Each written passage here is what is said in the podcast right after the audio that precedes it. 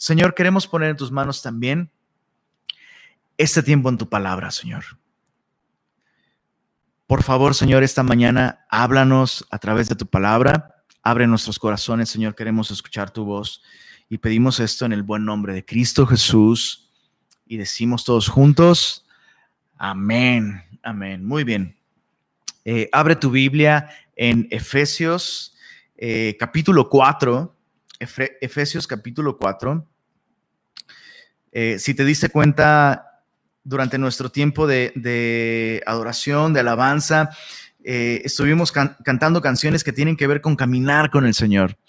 Y, eso es así porque eh, creo que Dios nos ha estado hablando de esto desde la semana pasada, en el capítulo 4, la semana pasada vimos los versos 1 al, 1 al 6 solamente. Y te recuerdo que a partir del capítulo 4, Pablo exhorta, ruega a la iglesia que ande, que camine como es digno de la vocación con que fue llamada. Y en los versos 1 al 6, básicamente el ruego de Pablo es que la iglesia camine en unidad. Es un llamado a la unidad. Versos 1 al 6 eh, son este llamado a la unidad y, vimos eh, mientras estudiábamos estos versículos que Pablo nos enseña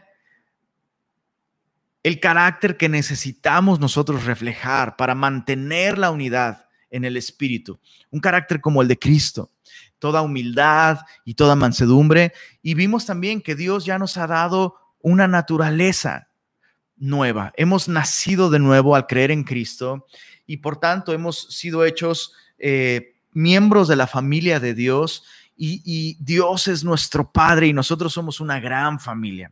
Bueno, ahora en los versos 7 al 16 de Efesios 4, veremos que, que Pablo nos enseña cuál es el propósito de la unidad.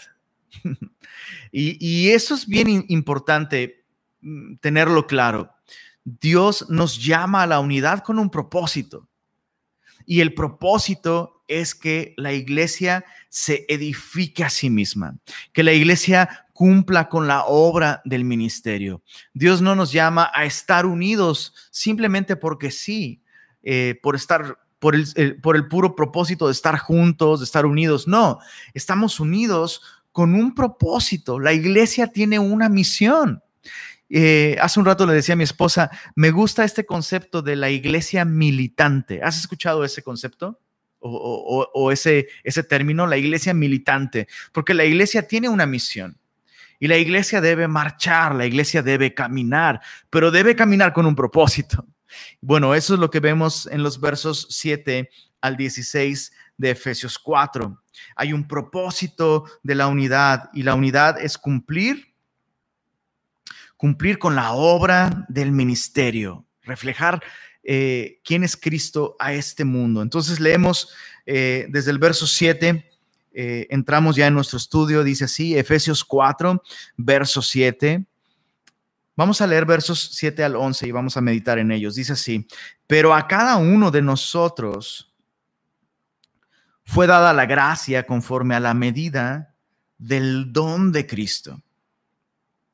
Por lo cual dice, subiendo a lo alto, Pablo está citando un salmo, está citando eh, el Salmo 68, dice, por lo cual dice, subiendo a lo alto, llevó cautiva la cautividad y dio dones a los hombres. Y eso de que subió, ¿qué es? Sino que también había descendido primero a las partes más bajas de la tierra. ¿De quién está hablando? Está hablando de Cristo. Dice el verso 10. El que descendió es el mismo que también subió por encima de todos los cielos para llenarlo todo. Y él mismo, Jesús, constituyó a unos apóstoles, a otros profetas, a otros evangelistas, a otros pastores y maestros. esta sección comienza con un contraste. En el verso 7 dice, pero a cada uno de nosotros fue dada la gracia conforme a la medida del don de Cristo. Y es interesante este contraste, porque Pablo viene hablando de que somos uno, de que tenemos una unidad en el espíritu. tenemos una fe, tenemos un Señor, tenemos un Dios y Padre de todos, el cual es sobre todos y por todos y en todos, pero a cada uno fue dada la gracia, dice, eh, conforme a la medida del don de Cristo. Y este contraste me lleva a entender algo, que esta unidad en el Espíritu que estamos llamados a conservar con el carácter cristiano, esta unidad no va a resultar en uniformidad.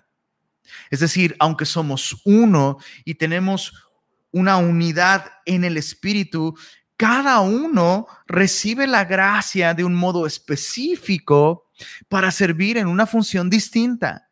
Cada uno de nosotros tiene, por supuesto, una función dentro de la familia de Dios, pero esa función no es la misma. Y por lo tanto, me, gusta esto, somos iguales en valor ante los ojos de Dios. La misma sangre que fue derramada para pagar mis pecados, es la misma sangre que fue derramada para pagar tus pecados. Cada uno de nosotros, delante de los ojos de Dios y por la gracia de Dios, tiene el mismo valor. Dios nos ama igual pero no todos tenemos la misma función.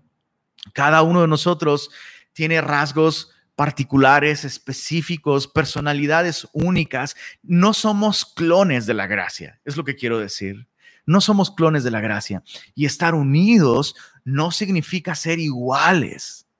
La gracia de Dios nos fue dada de acuerdo a una, dice aquí, conforme a la medida del don de Cristo. Y, me gusta esto, me gusta que, que, Dios no piensa en términos de, de o sea, no, es, la iglesia no, es un grupo de clones, simplemente, ¿no? Pero por otro lado, me gusta esto porque el texto es muy enfático. Aunque cada uno es distinto en, en, en función, en propósito, cada uno recibió la gracia de Dios. Y eso es algo que quiero dejar muy claro. No existe un solo miembro de la familia de Dios que no haya recibido un don de la gracia de Dios que lo capacita para llevar a cabo su función. Ningún cristiano que ha nacido de nuevo está desprovisto de la gracia que le capacita para cumplir con su función.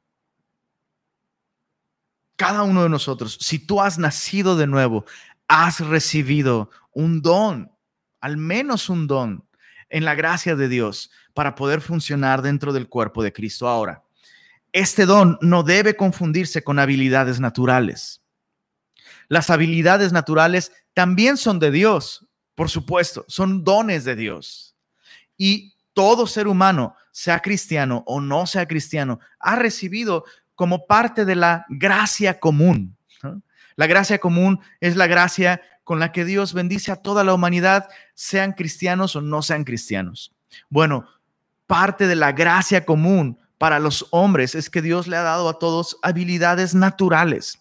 Hay personas que son simplemente buenas con, con, cosas manuales, hay personas que tienen una capacidad intelectual increíble, hay otros que son buenos para planear, hay otros que son buenos para, bueno, en fin, cada uno de nosotros tiene habilidades naturales. Y cuando uno viene a Cristo y nace de nuevo, no necesariamente esas habilidades naturales son las que Dios quiere usar para edificar el cuerpo de Cristo. Déjame poner un ejemplo. Tal vez tú eres maestro de primaria o de kinder y le entregaste tu vida a Cristo y de pronto Dios te habla sobre la importancia de servir al cuerpo de Cristo y tal vez piensas, bueno, yo le doy clases a niños, entonces, ah, pues claro, Dios debe, debe estar llamándome a darle clases a los niños en Club Semilla. No necesariamente. No es así. Puede ser, pero tus dones naturales, habilidades naturales, no deben confundirse con este don de la gracia de Dios para edificar a, otros. Es muy importante. Ahora, ¿cómo, ¿cómo puedo descubrir? ¿Cómo puedo descubrir los dones espirituales que Dios me ha dado? Bueno, en unidad con el cuerpo de Cristo. Si, no te vemos por aquí, si no te congregas, si no eh, tienes, tienes comunión con el cuerpo de Cristo, ¿cómo va a ser evidente eh, la manera en la que Dios te usa? Acompáñame a Romanos capítulo 12, por favor. Te voy a leer eh, versos 4 y 5. Romanos 12, versos 4 y 5. Dice así. Romanos 12, versos 4 y 5. Porque de la manera que en un cuerpo tenemos muchos miembros, pero no todos los miembros tienen la misma función, estamos unidos en el mismo cuerpo, unidos por la misma gracia, pero eso no nos hace uniformes. Cada uno tiene una, una función distinta. Dice el verso 5, así nosotros, siendo muchos, somos un cuerpo en Cristo y todos miembros los unos de los otros. Romanos 12, 6 dice, de manera que teniendo diferentes dones, según la gracia que nos es dada, si el de profecía, úsese conforme a la medida de fe. Si el de servicio, en servir. O el que enseña, en la enseñanza. O el que exhorta, en la exhortación. El que reparte con liberalidad. El que preside con solicitud. El que hace misericordia con alegría. Quiero que observes, antes de meditar brevemente en estos, en estos dones que se mencionan aquí, quiero, quiero que observes que eh, en esta sección Pablo es un tanto ñoño, hasta bobo, ¿no? Dice el verso 6, quiero que observes, dice, eh, teniendo diferentes dones, según la gracia que nos es dada, si el de profecía, ah, ¿qué debo hacer si tengo el don de profecía? Pues úsalo, úsese conforme a la medida de fe. Bueno, yo tengo el don de servicio, en, a ver, ¿en qué me querrá usar Dios? Pues en servir. O el que enseña, ay, pues mira, este hermano, siempre que, me, siempre que explica la palabra de Dios en nuestras conversaciones, como que queda muy claro. ¿En qué querrá usarlo Dios? Pues en la enseñanza.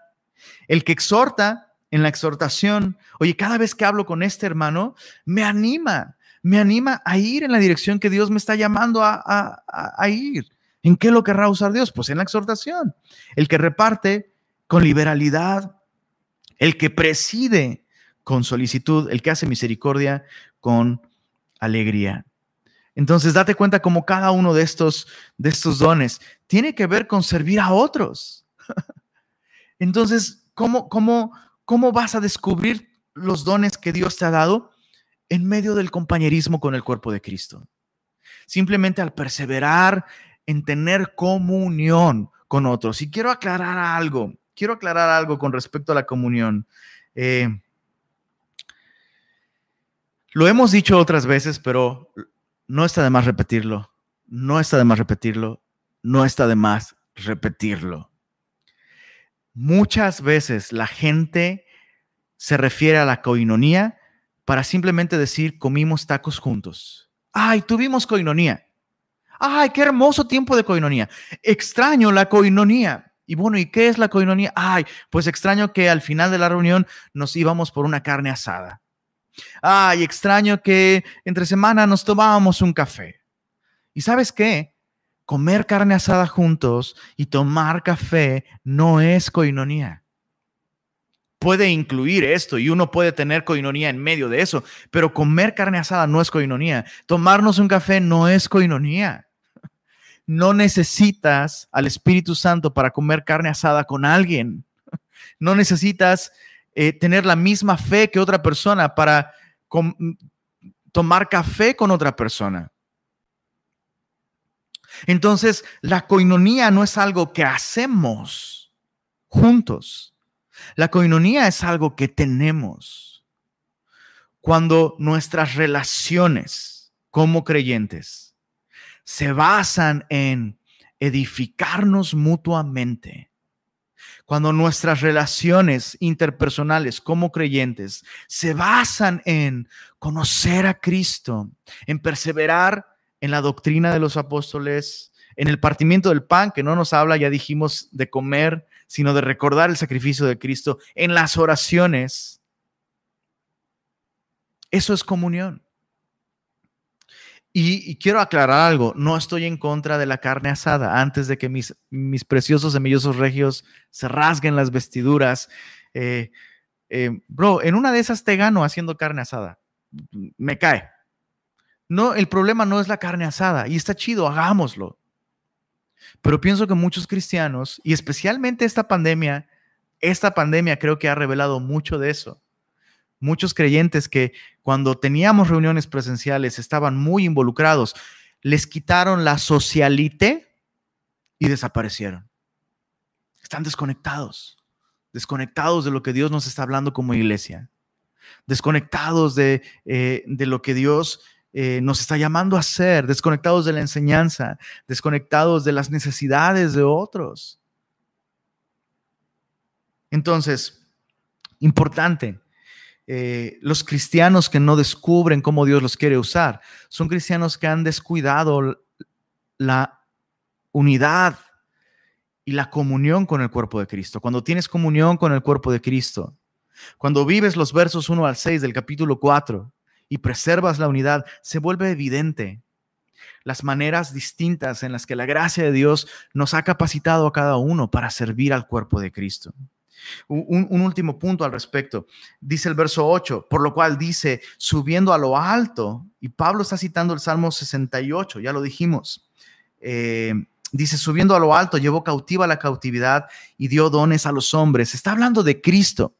Pablo está citando el, Antiguo Testamento, el Salmo 68. No vamos a ir para allá, pero el Salmo 68 hace referencia al Éxodo. Es muy interesante esto. Porque en el Salmo 68, David adora a Dios por la manera en que Dios sacó al pueblo de Israel de la cautividad en Egipto. Y David en su adoración al Señor alaba a Dios porque Dios al sacar a su pueblo de Egipto, chécate esto, dice, llevó cautiva la cautividad y dio dones a los hombres. Y eso hace una referencia directa al hecho de que cuando Israel salió de Egipto, salió con una, con una enorme riqueza. El pueblo de Israel salió, siendo esclavo en Egipto, salió a manos llenas con enormes riquezas. Los egipcios les dieron tesoros a, a la nación de Israel.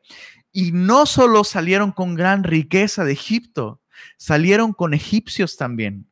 Algunos egipcios, algunos egipcios decidieron seguir al Dios de Israel y salieron de Egipto junto con su pueblo.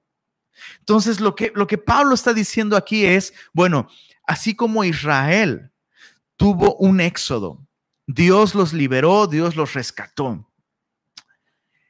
Pero no solo les dio libertad, les dio dones a los hombres. Allá en el Salmo dice, incluso los rebeldes, incluso los rebeldes. ¿Qué está diciendo Pablo con todo esto? Bueno, a nosotros Dios nos rescató de la esclavitud del pecado. Pero aunque éramos esclavos del pecado, al ser rescatados por Dios, Dios nos dio riquezas espirituales, que justamente es el, el tema de Efesios. Dios al rescatarnos nos ha dado ya una riqueza, dones, riquezas espirituales que se supone debemos poner al servicio de Dios, al servicio de Dios. ¿De qué manera el pueblo de Israel puso estas riquezas al servicio de Dios? Bueno, con todas estas riquezas, telas, eh, oro, plata, bronce, joyas, piedras preciosas, con todas estas riquezas, todos ellos donaron estas riquezas, de estas riquezas, y se construyó el tabernáculo, que era el lugar de adoración. Bueno, el día de hoy nosotros no necesitamos de un lugar para adorar al Señor, porque no es un lugar donde el Señor habita, nosotros somos el tabernáculo. Entonces te das cuenta, Toda esta riqueza que Dios me ha dado al rescatarme, la tengo que usar para enriquecer, capacitar, habilitar a otros para que sirvan al propósito de Dios y Dios sea glorificado. Debemos edificar el tabernáculo que es la iglesia, el templo que es la iglesia. Eso es algo tan bello. pero, pero, pero hay otra cosa muy interesante aquí. Dios no solo nos dio riqueza, como cuando Israel salió de Egipto, Dios les dio riqueza. Dios les dio rebeldes, Dios les dio hombres. Egipcios salieron junto con el pueblo de Israel. Y Pablo está también usando esta analogía para enseñarnos algo. Dios no solo nos ha dado dones a todos nosotros, Dios nos ha dado hombres, personas. Leamos, leámoslo nuevamente, dice el verso 10, el que descendió, hablando de Jesús, es el mismo que también subió por encima de todos los cielos para llenarlo todo y él mismo, él mismo dio, es la mejor traducción, dio, entregó, donó a unos apóstoles, a otros profetas, a otros evangelistas, a otros pastores y maestros. Vamos a tomarnos un tiempo para explicar esta porción. Pero quisiera aclarar algo antes de empezar a, meditar en esta porción. Pablo dice, todos hemos recibido un don, como, como, una, como un regalo de gracia. Dios en su gracia a todos, absolutamente a todos nos ha dado dones, pero también a todos Dios nos ha dado hombres. Y Pablo, al hablar de, este éxodo, ¿no? Bueno, Dios llevó cautiva la cautividad y dio dones a los hombres, pero también dio hombres a los hombres. Pablo está usando la analogía de eh, cuando, cuando, un, cuando una potencia mundial invadía una nueva cultura y la conquistaba, normalmente despoblaban esos lugares y llevaban un botín de guerra. Y parte de ese botín de guerra no solo eran las riquezas materiales, sino eran hombres cautivos de guerra y normalmente se cautivaban personas eh, que de alguna manera eran figuras de autoridad dentro de esa cultura y, bueno, la, potencia mundial que conquistaba esa otra potencia se llevaba a esos hombres para hacer uso de sus conocimientos, de sus recursos, de, su cultura y, y demás. Bueno, aquí la analogía es que Dios tomó a algunos hombres, algunos de estos rebeldes, y los regaló. Estos hombres los regaló a su iglesia. ¿Cuáles son, ¿Cuáles son estos hombres? Apóstoles, profetas, evangelistas, pastores y maestros. Esos hombres son un regalo para la iglesia. Y déjame hablarte como oveja, déjame hablarte como, como, como miembro del cuerpo de Cristo, como redimido,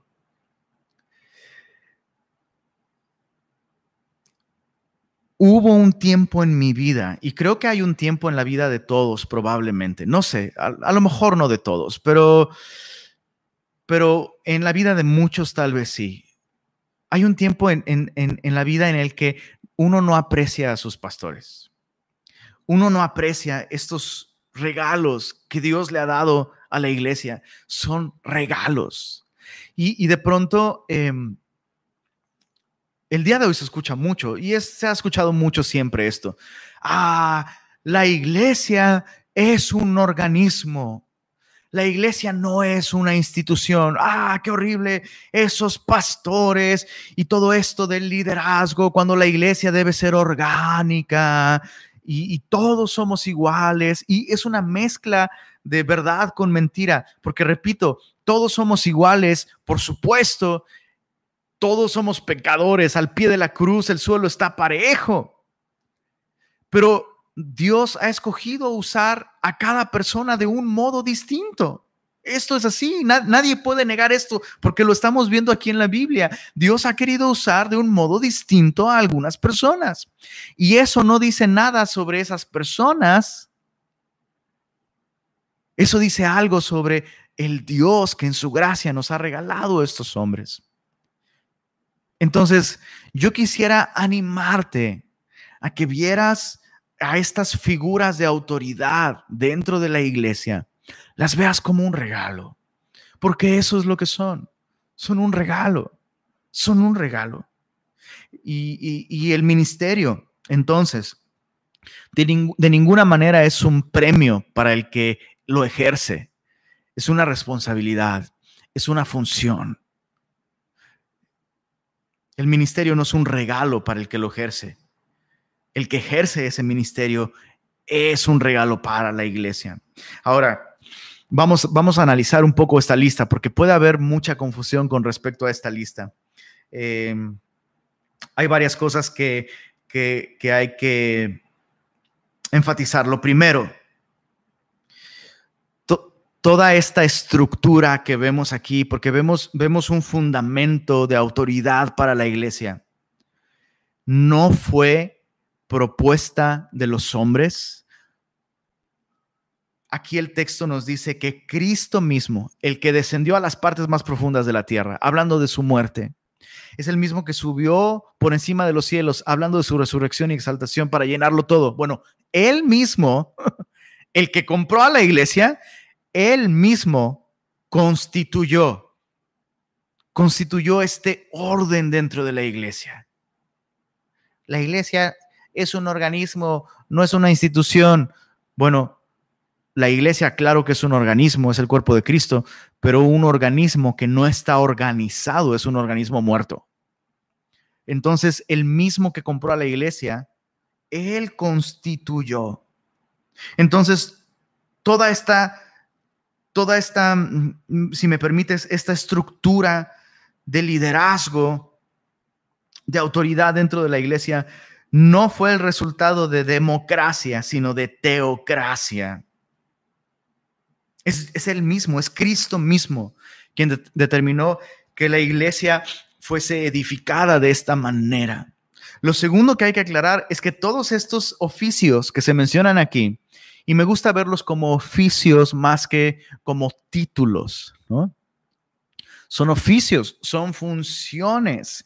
De hecho, Pablo le dice a, Timoteo, si alguno anhela obispado, anhela buena obra. No es una posición, no es una posición, es una función, es un oficio, es una obra que se tiene que llevar a cabo. Eh, bueno, si alguien anhela servir al Señor de esa manera, anhela buena obra, pero, y me, llama mucho la atención cómo la Biblia es la primera que te pone un pero. Si tú dices, bueno, yo quiero, sí, pero, o sea, es algo serio, tómalo con calma. No es cualquier cosa, es una gran responsabilidad. Bueno, todas todos estos oficios que vemos en el verso 11 de Efesios 4 se, se mencionan en género masculino se mencionan en género masculino. Y, híjole, cómo me hubiera encantado estar eh, eh, en, este estudio en una reunión presencial, porque eh, es chistoso ver cómo la gente empieza a ponerse tensa, ¿no? Los que son muy, muy, muy, muy, muy semillosos y, ya, ya incluso tienen cierta madurez en el Señor, hasta, hasta se ve, que ya saben hacia dónde va el, texto, ¿no? Pero quiero aclarar esto. Todos estos oficios que, están aquí son de género masculino. Es decir, no hay apóstolas, eh, profetas aquí, aunque suena de pronto como femenino, es una palabra de género masculino evangelistas también está en género masculino en su idioma original y pastores maestros también está en su idioma eh, original, está en género masculino. Y antes de que apagues la computadora, es importante aclarar dos cosas. Número uno, número uno, Dios no es misógino. Dios no es misógino. Y el hecho de que la fe cristiana digámoslo así, por supuesto, la fe cristiana es una fe patriarcal. Claro que sí, no podemos negar esto, por supuesto que es patriarcal. Pero pero no es porque Dios sea misógino. Dios le ha dado al hombre la responsabilidad de guiar y proteger espiritualmente. Entonces, no es porque Dios sea misógino y Dios esté elevando al hombre, sino más bien Dios le está dando al, hombre la responsabilidad de proteger y servir y guiar a su mujer. Entonces, el problema no es, me gusta como lo dice un pastor, el, pastor Joe Fost dice lo siguiente, el problema no es que hay demasiada testosterona en las cosas de Dios, el problema es que hay muy poca testosterona en las cosas de Dios. Los hombres no están llevando a cabo su papel. Es muy triste esto, pero es así. Los hombres no llevan a cabo su papel. Hombre, tu, responsabilidad no es simplemente darle chance a tu esposa de que vaya a la iglesia o llevarla a la iglesia o llevar a tus hijos a Club Semilla. Es tu responsabilidad guiarlos en el Señor. Es tu responsabilidad instruir a tus hijos en el Señor. Pastorear a tu esposa. Orar por ella. Saber cuáles son sus necesidades, sus luchas. Entonces llama la atención cómo todos estos géneros eh, eh, son masculinos. Lo segundo que quiero aclarar sobre esto es que eh, esto no significa que las mujeres no pueden servir a Dios y tampoco significa que las mujeres no pueden servir dentro de la iglesia. Las mujeres son una enorme bendición, una enorme bendición. Pero el papel de dirigir espiritualmente Dios se lo ha dejado al hombre. Piensa en esto, piensa en esto. Desde el principio el hombre no llevó a cabo su papel. Si Adán hubiera hecho su trabajo y le hubiera dicho a su esposa, no, ni tú vas a comer, ni yo voy a comer.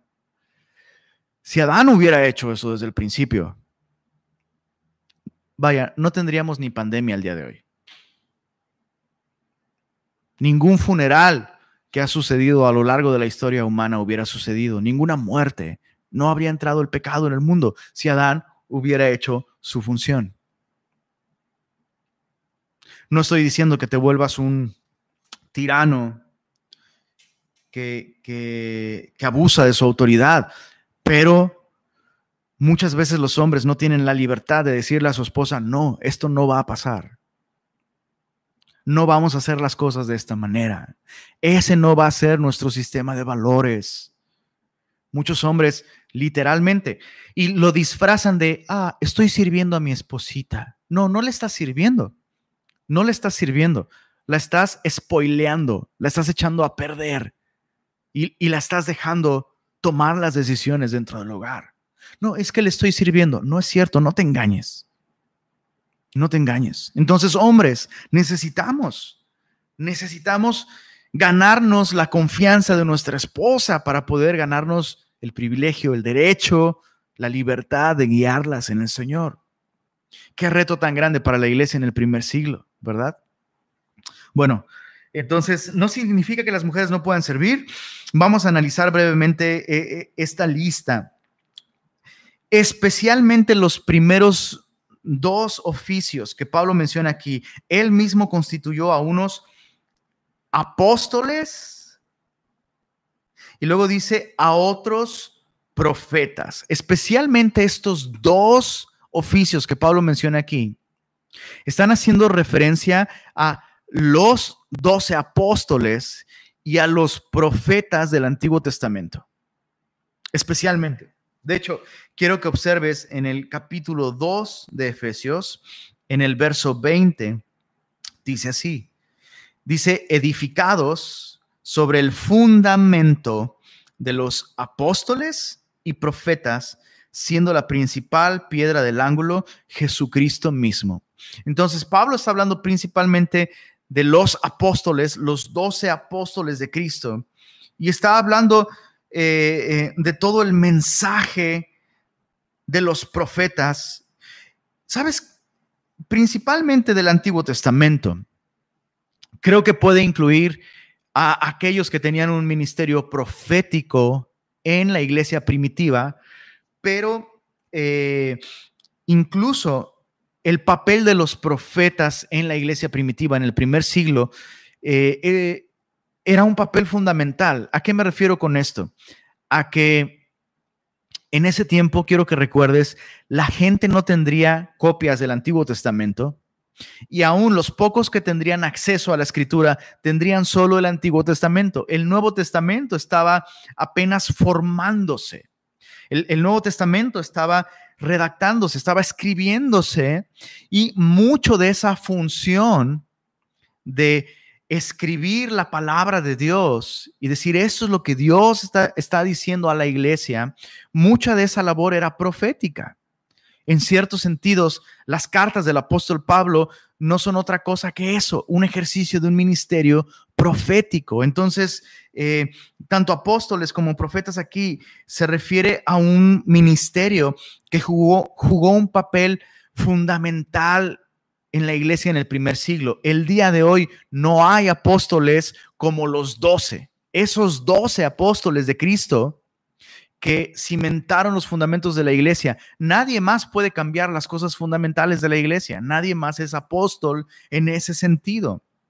Profetas, nadie más va a recibir nueva revelación de Dios para la iglesia, como el apóstol Pablo recibió revelación en el, en el, en el primer siglo. Nadie más tiene esa autoridad. El fundamento ya está puesto, apóstoles y profetas. Ahora, el día de hoy,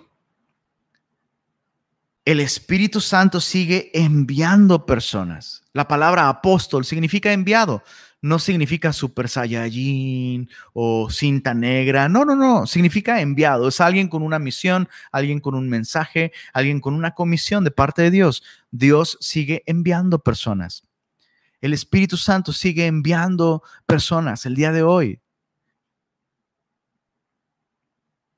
El Espíritu Santo, por supuesto, puede seguir usando el don de profecía. Y es importante, es importante aclarar esto. Profecía no es predicción, ¿ok? nuestro concepto occidental de profecía es que se dice algo que va a suceder en el futuro. No, el concepto bíblico de profecía es hablar delante de Dios, hablar delante de, delante de Dios. Alguien con la autoridad de la escritura te ayuda a saber lo que Dios te está diciendo y no necesariamente significa que, que, Dios está prediciéndote algo. Tampoco significa que los profetas te van a decir a ti qué es lo que tú tienes que hacer. Algunas veces este don de profecía sucede sin que necesariamente la persona sepa que está sucediendo. Algunas otras veces, este don de profecía eh, eh, funciona en un modo muy em, natural, a, manera de consejería bíblica. Ya sea que la persona se dedique a eso como, como parte de sus funciones dentro del cuerpo de Cristo o no. Algunas otras veces, eh, simplemente una persona mientras está orando por otra, de pronto en, su oración, su manera de orar, eh, toma tan en cuenta la verdad de la palabra de Dios que su manera de orar se vuelve de alguna manera un mensaje muy claro, muy claro de parte de Dios que va de acuerdo a la escritura para con esa persona por la que se está orando. Necesitamos estas cosas, ¿estás de acuerdo? Necesitamos que las personas a las que Dios está enviando a algo respondan ese llamado. Necesitamos que aquellos que conocen profundamente la palabra de Dios puedan ser usados por Dios, de modo que tú y yo sepamos, hey, Dios me habló. Eh, eh, eh, no estamos hablando de enseñanza, sino estamos hablando simplemente de una persona que conoce también la palabra de Dios y Dios le usa de esa manera. A veces esta persona te da un versículo y listo, sabes que Dios te está hablando y la persona no puso sus ojos en blanco ni nada por el estilo, fue muy natural. Eh, eh, el siguiente punto en la lista es evangelistas. Y es importante eh, comprender esto. Todos tenemos el privilegio, todos tenemos el llamado y todos tenemos la responsabilidad y la oportunidad de predicar el Evangelio, pero no todos tenemos el ministerio de evangelistas. Hay personas que tienen el ministerio de evangelista. En la iglesia primitiva, los evangelistas básicamente eran plantadores de iglesias. Y tenemos a Felipe. Felipe es el primer evangelista que se menciona en la Biblia. El día de hoy eh, puede haber muchos modos distintos de llevar a cabo este ministerio de evangelismo, eh, no necesariamente a la manera Billy Graham, predicando en estadios y llenando estadios. Creo que hay muchos hermanos que tienen el ministerio de evangelista y, predican uno a uno. Eh, sus amigos, sus compañeros de trabajo, personas que van conociendo, eh, son personas que invierten de manera relacional y, y, Dios los usa de esa manera y ganan personas para Cristo. Repito, todos estamos llamados a predicar el Evangelio, pero hay algunos que tienen este don. Lo siguiente es pastores y maestros. Y, vale la pena aclarar algo en este punto. En el griego es muy claro que son cuatro oficios los que Pablo está describiendo aquí. Eh, apóstoles son unos, otros son profetas, otros son evangelistas, y luego dice, y otros pastores maestros, es sería la mejor traducción. Em, sobre todo en, los, en los movimientos pentecostales, se habla del ministerio quíntuple, ¿no? Y se basan en este versículo. Pero en, en, griego es imposible llegar a la conclusión de que se está hablando de cinco cosas, se está hablando de cuatro. Y está muy claro aquí, porque eso es algo muy loco, es algo muy interesante. Yo conozco personas, o sea, esto no me lo contaron, conozco personas que afirman, yo tengo el ministerio quíntuple. Ah, caray, neta. Sí, sí, sí. Yo soy apóstol, yo soy profeta, yo soy evangelista, soy pastor y soy maestro. Uf. Y yo veo en el texto que Dios no le dio estas cosas, todas estas cosas a una misma persona. A unos los hizo apóstoles, a otros los hizo profetas, a otros evangelistas y a otros pastores maestros. Entonces, imagínate que una misma persona tuviera todos esos ministerios, bro. No, pues ya tú mismo da la bienvenida, tú mismo da los anuncios, tú mismo recoge las ofrendas, tú mismo da la ofrenda, tú mismo ora por ti y no necesitas a nadie porque pues tú ya tienes todos los dones. Entonces, por supuesto, esto no es lo que Pablo está diciendo. Pablo no está diciendo que una persona puede tener estos cinco ministerios, no son cinco para empezar. Y en segundo lugar, Dios a unos constituyó esto, a otros constituyó lo otro. Pastores maestros, eh, sin duda este es, eh, este es uno de los, de los oficios, ministerios que la iglesia ha preservado más em, en su sentido original. Es decir, te recuerdo, apóstoles y profetas Claro que el día de hoy Dios envía personas, claro que el día de hoy hay personas con, un ministerio, Dios les usa para entregar la palabra de Dios de un modo relacional muy especial, pero em, el día de hoy no hay apóstoles como los doce, no hay profetas en este sentido tampoco. Eh, los evangelistas del, del primer siglo esos plantadores de iglesias o misioneros tenían una función muy distinta a la que el día de hoy un misionero eh, tendría, porque ellos estaban literalmente plantando el fundamento de la iglesia. Pero pastores maestros es eh, el oficio que probablemente menos ha cambiado, si no es que se ha preservado tal cual en su esencia. Eh, todo pastor debe ser maestro de la palabra de Dios. Y, eso es algo importante. Semilla de mostaza, Monterrey, la tarea principal de tu pastor es enseñarte la palabra de Dios. Entonces, en la medida en la que tú me permites hacer esto, en la medida en la que tú echas mano de estos recursos, por eso por eso hago tanto énfasis, hey, conéctate, no descuides la enseñanza, nos vemos el miércoles, los, los sábados incluso, nuestra reunión de oración, tomamos un tiempo en el que tenemos un pequeño devocional. Estamos actualmente en el libro de Proverbios en, en, nuestro, en nuestro devocional. Mi tarea, mi responsabilidad, mi función, la manera en la que yo te debo pastorear es enseñándote. Muchas veces eh, se tiene esta idea de que, ah, pero quiero que el pastor sea mi amigo. Por supuesto que, por supuesto que debo ser amistoso y amigable y por supuesto que en ese sentido, claro que somos amigos, pero pero mi llamado no es a tomarme un café contigo todos los días, mi llamado no es a que seamos mejores amigos, mi llamado es a ser tu pastor y la manera en la que te voy a pastorear es enseñándote la palabra de Dios. Muchas personas de pronto dicen, sí, sí, sí, pero yo quiero estar cerca del pastor. ¿Quieres estar cerca del pastor? Escucha la enseñanza. Escucha la enseñanza, déjame servirte de esta manera. Sí, sí, sí, pero estemos juntos y, vamos a comer y, vamos a esto y vamos al otro. Eh, me encantaría, pero no puedo hacer eso con todos. Entonces, si pastorear a una persona dependería de, pero ay, es que no comemos, eh, tiene, tiene, tiene, dos meses que no, no comemos juntos y no vamos al cine. Si, si pastorear dependiera de eso, podría pastorear cuando mucho a dos o tres personas. ¿Y qué crees? Ya tengo una familia. ya tengo una familia a la que debo pastorear de esa manera. Eh, puedo pastorear a algunos así. Y, hay un, grupo de hombres y un grupo de familias.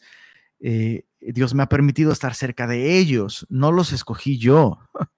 Dios me ha llamado a estar cerca de ellos y en ellos invierto de esa manera. Y ellos invierten en otros de esa manera y esos otros en otros de esa manera y así sucesivamente. Pero la manera en la que yo te voy a pastorear es enseñándote la palabra de Dios. El pastor es principalmente un maestro, no es un showman.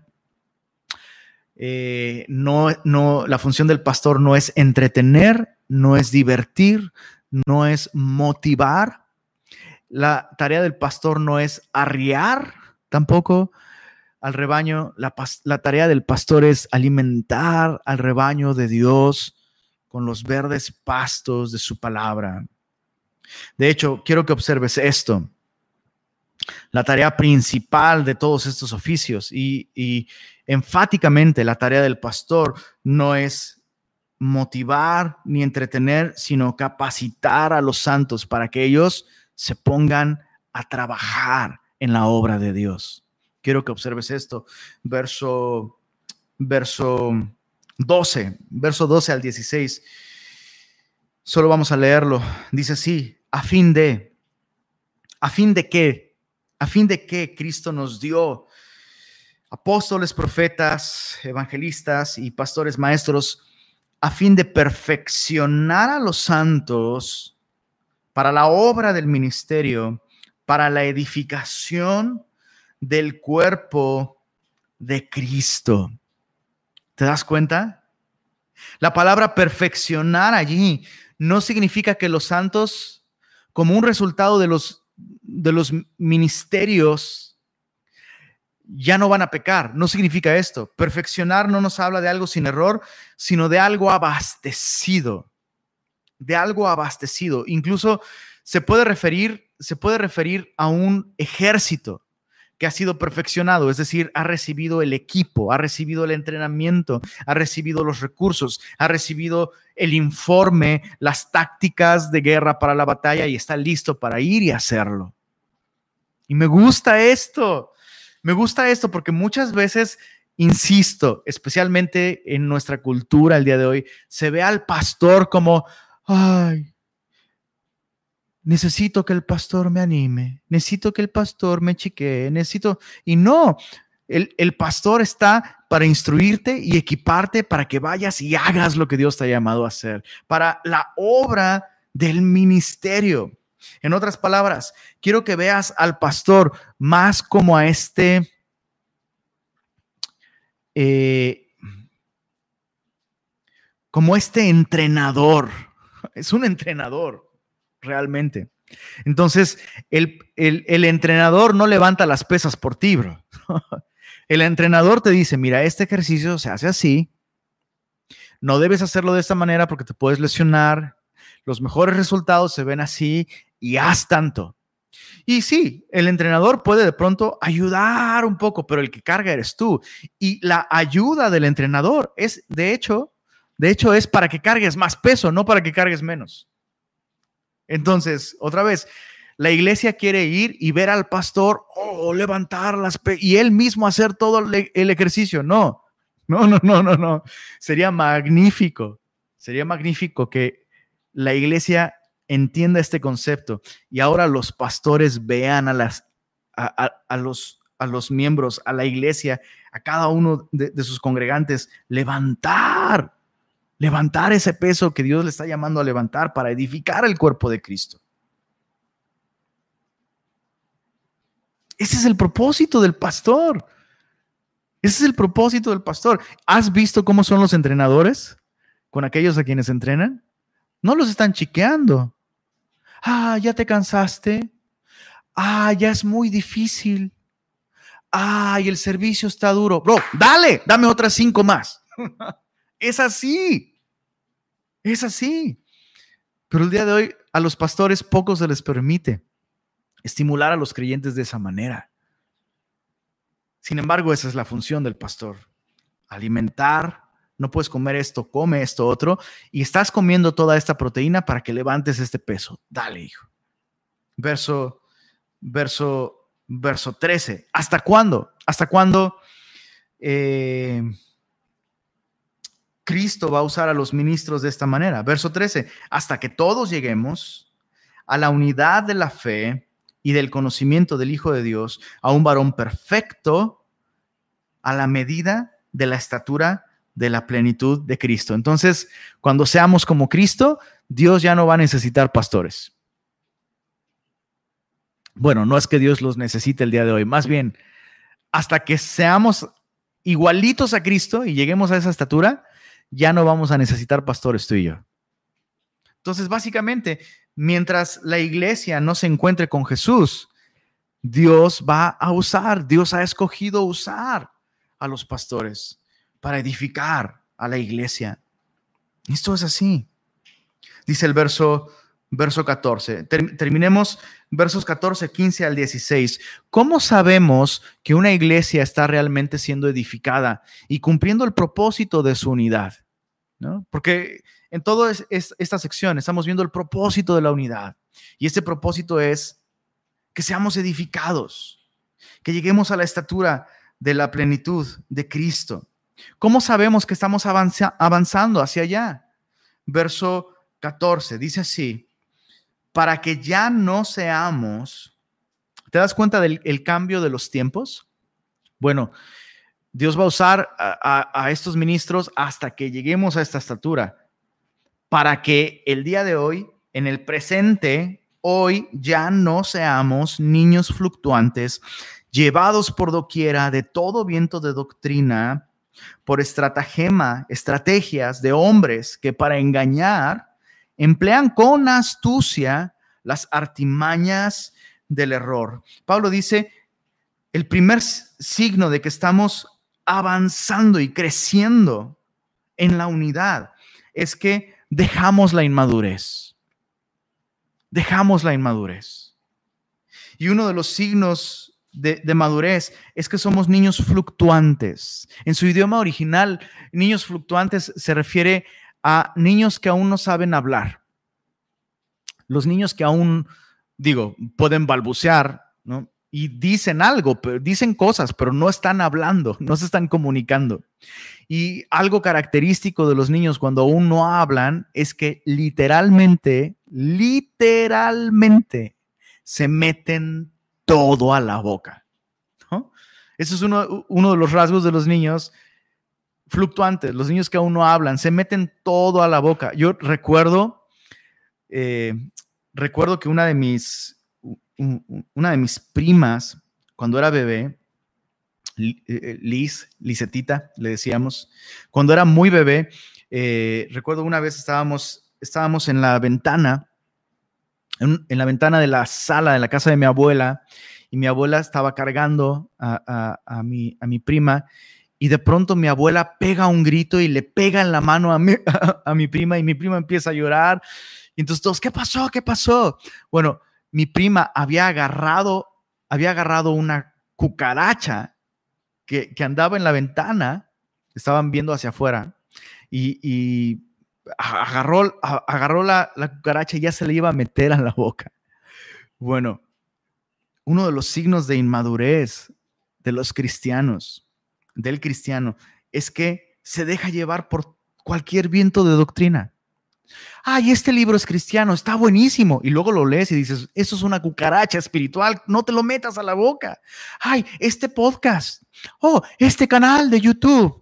Ay, mira, este predicador. Ay, mira este pensamiento y te lo mandan por WhatsApp, ¿no? Y uno escucha las cosas que, que, que, que, que híjole, se meten todo a la boca se meten todo a la boca.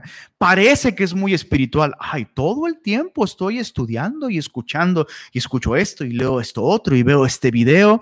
Ya hemos dicho muchas veces sobre esto, chicos.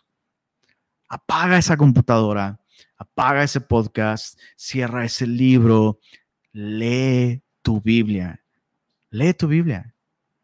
Cuando, cuando ya cuando ya te acabes tu Biblia de pasta a pasta, empieza a leer otros libros, y empieza a leer comentarios, empieza a escuchar. Eh, eh, por supuesto, no te estoy prohibiendo que leas, no, no, no es eso. Pero te convendría muchísimo, a muchos de ustedes les convendría muchísimo desintoxicarse de esas cosas, familiarizarse con lo que es la verdad, para que entonces tengan el discernimiento y decir esto no, esto, esto no conviene. ¿Te das cuenta? Quiero, quiero una vez más insistir en esto. Dios le ha regalado a la iglesia pastores para que los cristianos, las ovejas que están encomendadas al cuidado de ese pastor, dejen de estarse metiendo cualquier cosa a la boca espiritualmente hablando. Doctrinalmente, doctrinalmente, yo quisiera proponerte esto. Hashtag, quédate en casa, bro. Si Semilla de Mostaza Monterrey es tu iglesia, deberías estar más familiarizado con lo que Dios nos está hablando como iglesia, que con lo que Dios está hablando a través de fulanito, sutanito, perenganito, tal iglesia, tal discipulado, tal, ¿no? Deberías, es simplemente esto, no te estoy prohibiendo que, que escuches otras cosas, solo es lo que estamos viendo acá. Dios ha dado pastores maestros para que ya no andes por allá comiendo cualquier cosa, bro.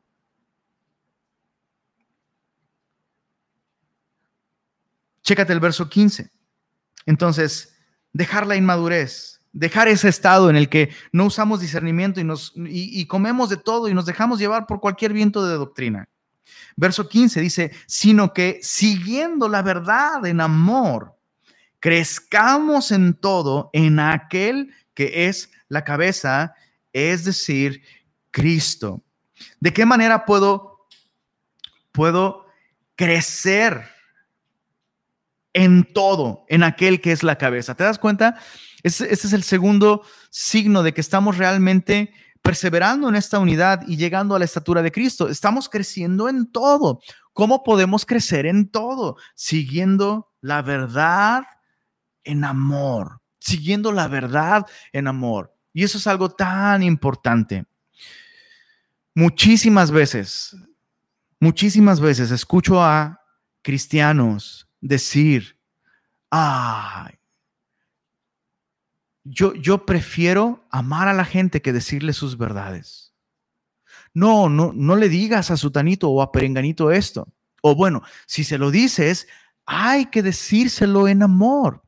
Y sabes, yo veo en la Biblia, en Primera de Corintios 13, que el amor no se goza de la injusticia, se goza de la verdad. En otras palabras, no puedes amar sin seguir la verdad. Y otra vez volvemos a la Biblia. Otra vez volvemos a la Biblia, chicos, volvemos a la Biblia. Mucha gente dice, no, yo, yo, yo no hago tanto énfasis en la doctrina y en la Biblia, porque esas cosas dividen.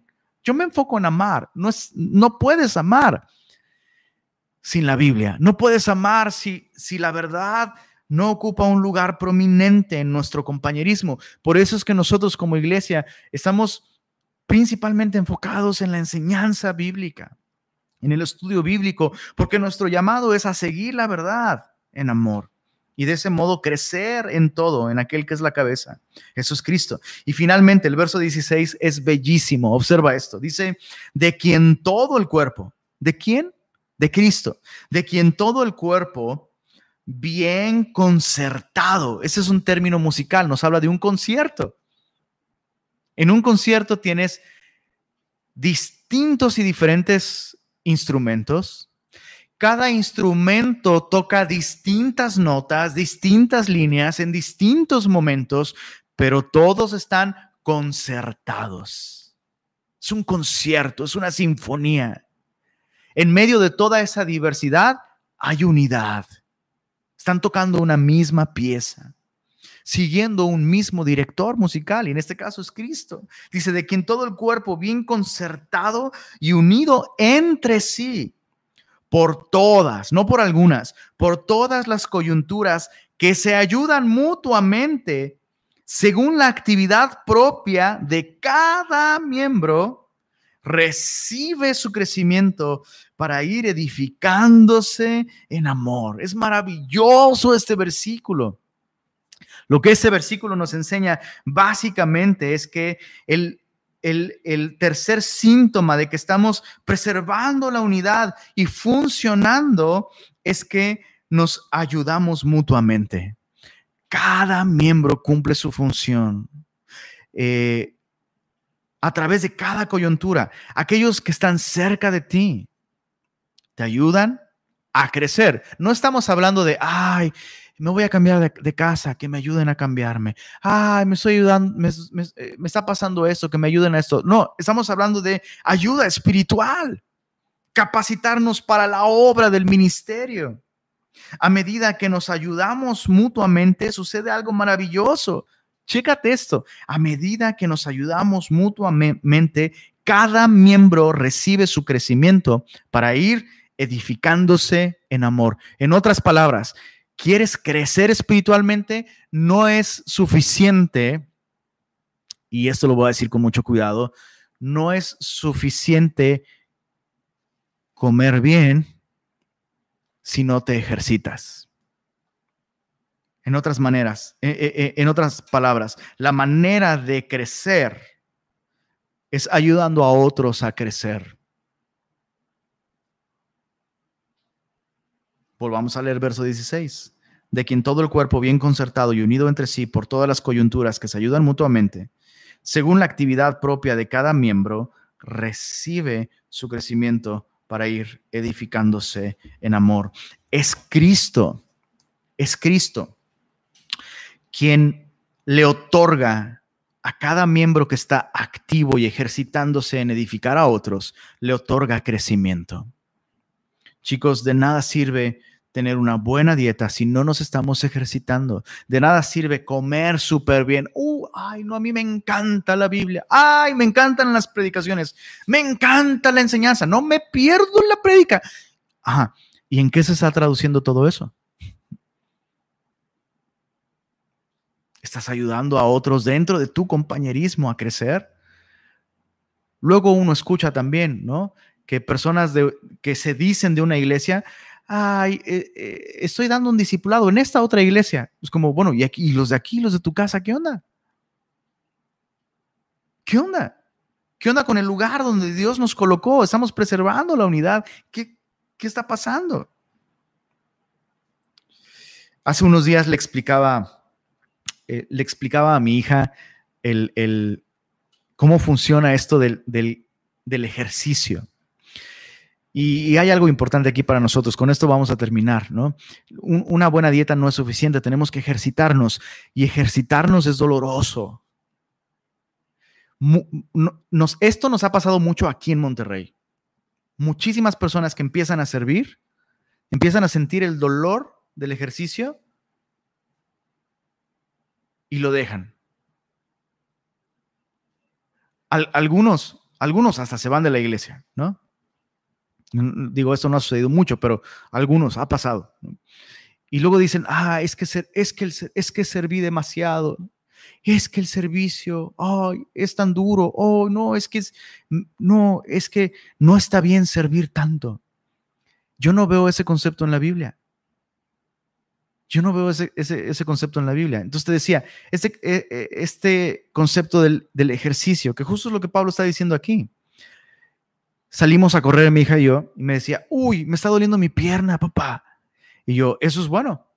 Me están doliendo mis piernas, me decía al día siguiente. Le digo, eso es bueno. Eso significa que estás ejercitándote. Y dice, oye, pero si, si, si me estoy ejercitando, ¿no se supondría que mi cuerpo sería más fuerte y no me dolería? Y bueno, le expliqué lo que sucede con el ejercicio, especialmente con las pesas, ¿no? Pero eso es con cualquier ejercicio. Cuando ejercitas un músculo, lo llevas al máximo de su capacidad. Entonces, cuando empiezas a sentir ese cansancio, es cuando tu músculo empieza a ejercitarse realmente. Mientras tú estás haciendo un ejercicio y eh, como si nada, significa que el músculo no ha alcanzado ese límite que es el que tienes que rebasar para que el músculo se ejercite. Y básicamente lo que estás haciendo es destruir tu músculo. Eso es básicamente lo que sucede. Cuando tú te ejercitas, de alguna manera lo que estás haciendo es destruir tu músculo y entonces tu cuerpo lo que hace es irrigar ese músculo. Por eso es que cuando alguien está haciendo pesas o ejercicio, ¿no? De pronto se hincha, se hincha ese músculo. ¿Por qué? El cuerpo está irrigando. El cuerpo está enviando recursos para reparar, regenerar. Y lo que hace el cuerpo es reconstruir ese músculo, pero lo, lo reconstruye más fuerte. Y entonces creció la masa muscular. ¿Entiendes la analogía? Claro que el servicio va a costar. Muchísimas cosas en la vida cuestan. Pero por alguna razón, cuando al cristiano le cuesta servir a la iglesia, ay, no, no, es que el Señor primero, no está bien, que no está bien que uno, que uno se canse con el servicio, no está bien, no, no está bien, es, es, que ya es incómodo, es que ya es difícil. Pues claro que es difícil. ¿Tú crees que Schwarzenegger llegó a esa masa muscular nomás sentado en su casa? ¿Tú crees que vamos a crecer espiritualmente sin un esfuerzo? ¿Qué me dices de Pablo? Ah, yo quisiera ser tan espiritual como Pablo. Bueno, míralo. Quisiera crecer tanto como fulanito. Bueno, ¿qué estás haciendo al respecto? Dios nos ha llamado a estar unidos, no para, no nada más para decir, ¡Uh! cuando decimos, ¿dónde están los semillosos? Sino para estar ahí cuando se necesita hacer algo, para predicar el Evangelio, para servir a otros. Tengo eh, tengo muy fresco el recuerdo. Hace un rato me estaba acordando. Eh, justo antes de que comenzara la pandemia, se habían sumado a las filas de servidores varios hermanos que eh, se estuvieron discipulando y, lanzamos la convocatoria, hicimos una conferencia para servidores explicando de qué trataba todo esto. Muchos se sumaron al equipo de servidores y me acuerdo especialmente de Javi, mi querido Javi. Me acuerdo, me acuerdo muy bien, me impactó mucho, me impactó muchísimo que, que este hombre profesionista, exitoso, eh, preparado, eh, se, me acerca eh, el domingo que él comenzó a servir, le digo, bro, qué padre que estás sirviendo. Estaba con su batita y me mira a los ojos. No sé si mi impresión no fue, la, uh, no fue buena, pero, pero tengo la impresión de que, de que incluso estaba casi a punto de llorar. Me dijo, gracias por el privilegio, por la oportunidad de poder servirle a la iglesia. Es un privilegio, me dijo. Bueno, no sé si, fueron sus ojos los que se pusieron rojos o los míos, pero qué maravilloso es cuando un cristiano se ve principalmente, no como el doctor, no como el PhD, no como el licenciado, no como el, eh, el hombre de negocios, sino se ve como un siervo de Cristo al servicio de otros, al servicio de su iglesia. Recuerda que en el reino de los cielos, el más grande es el que más sirve. Entonces, la manera de crecer es ejercitando la vida cristiana, ejercitando nuestros dones. Va a ser cansado, va a ser doloroso, por supuesto, pero no va a haber crecimiento espiritual solamente leyendo nuestra Biblia, sino poniéndola por obra, poniendo nuestra vida al servicio de los demás. Dios nos está llamando a crecer, Semilla Monterrey.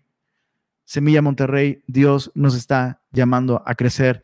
Mi consejo como pastor, deja de perder tiempo en cosas que no te van a hacer crecer espiritualmente.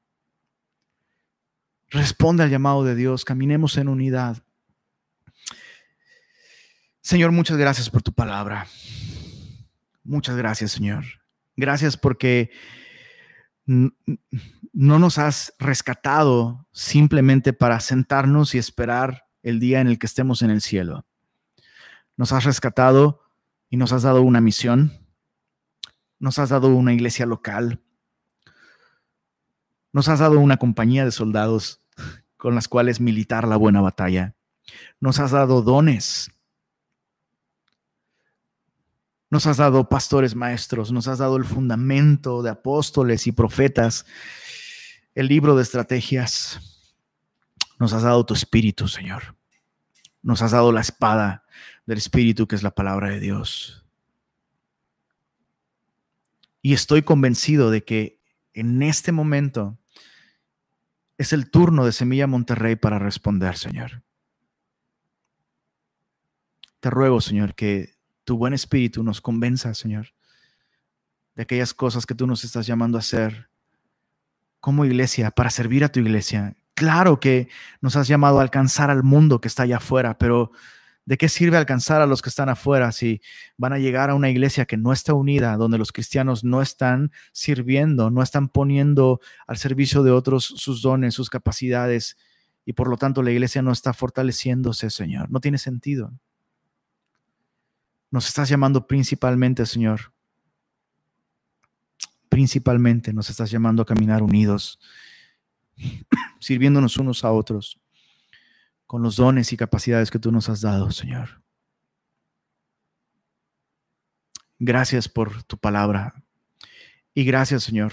Gracias por todos esos servidores que, que, que han respondido a ese llamado, Señor, que han dejado a un lado su comodidad, que están pagando un precio, Señor, para servir a tu iglesia. Qué bendición tan grande para todos nosotros, Señor.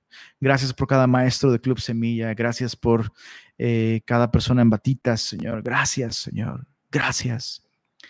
Y sigue capacitándonos, Señor. Y, Señor, si hemos descuidado el ejercicio de nuestros dones, por favor, Señor, ayúdanos a arrepentirnos de eso, Señor si estamos valorando más nuestra comodidad que la edificación de otros, Señor. Si hemos dejado de crecer espiritualmente en lo personal, tal vez es porque no estamos funcionando, Señor. El cuerpo envía recursos a los miembros del cuerpo que están ejercitándose, Señor. Y, y, quita de nosotros ese concepto, Señor, de que el servicio nos hace daño, Señor. Es una mentira, Señor. Y gracias porque tu palabra el día de hoy lo ha dejado muy claro, Señor. El servicio no es el problema, Señor. La falta de servicio, la falta de ejercitarnos es el problema, es lo que nos tiene espiritualmente no sanos. Y gracias por Semilla Monterrey, Señor. Una vez más, queremos terminar con esta petición, Señor. Permítenos volver pronto, Señor, a las reuniones presenciales. Permítenos ese privilegio, Señor. Y mientras eso sucede, transforma nuestros corazones, transforma nuestra actitud hacia con nuestra iglesia local, Señor. Gracias por tu palabra, Señor Jesús. Amén. Amén.